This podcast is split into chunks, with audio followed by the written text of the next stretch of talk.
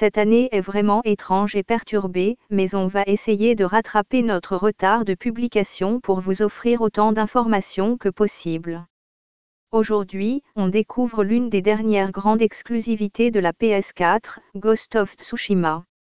Type Action barre oblique aventure. Éditeur Sony Interactive Entertainment.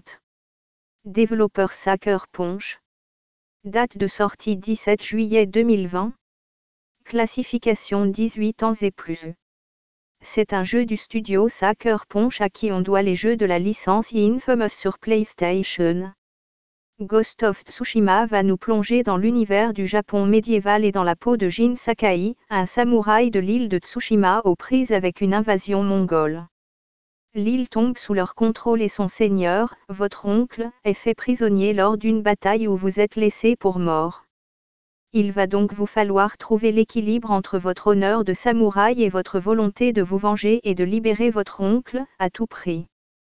C'est un jeu d'aventure-action en monde ouvert. On va donc retrouver les grands classiques du genre. Ghost of Tsushima n'innove pas sur ce point. Vous retrouverez des missions historiques et secondaires, des objets et trésors à collecter, des temples à explorer ainsi que des combats épiques contre une horde de guerriers mongols.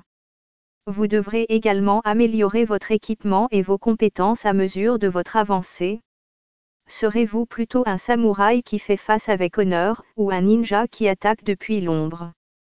On commence à connaître les limites de ce genre de jeu, alors que nous offre Ghost of Tsushima en termes d'accessibilité. On voit ça de suite.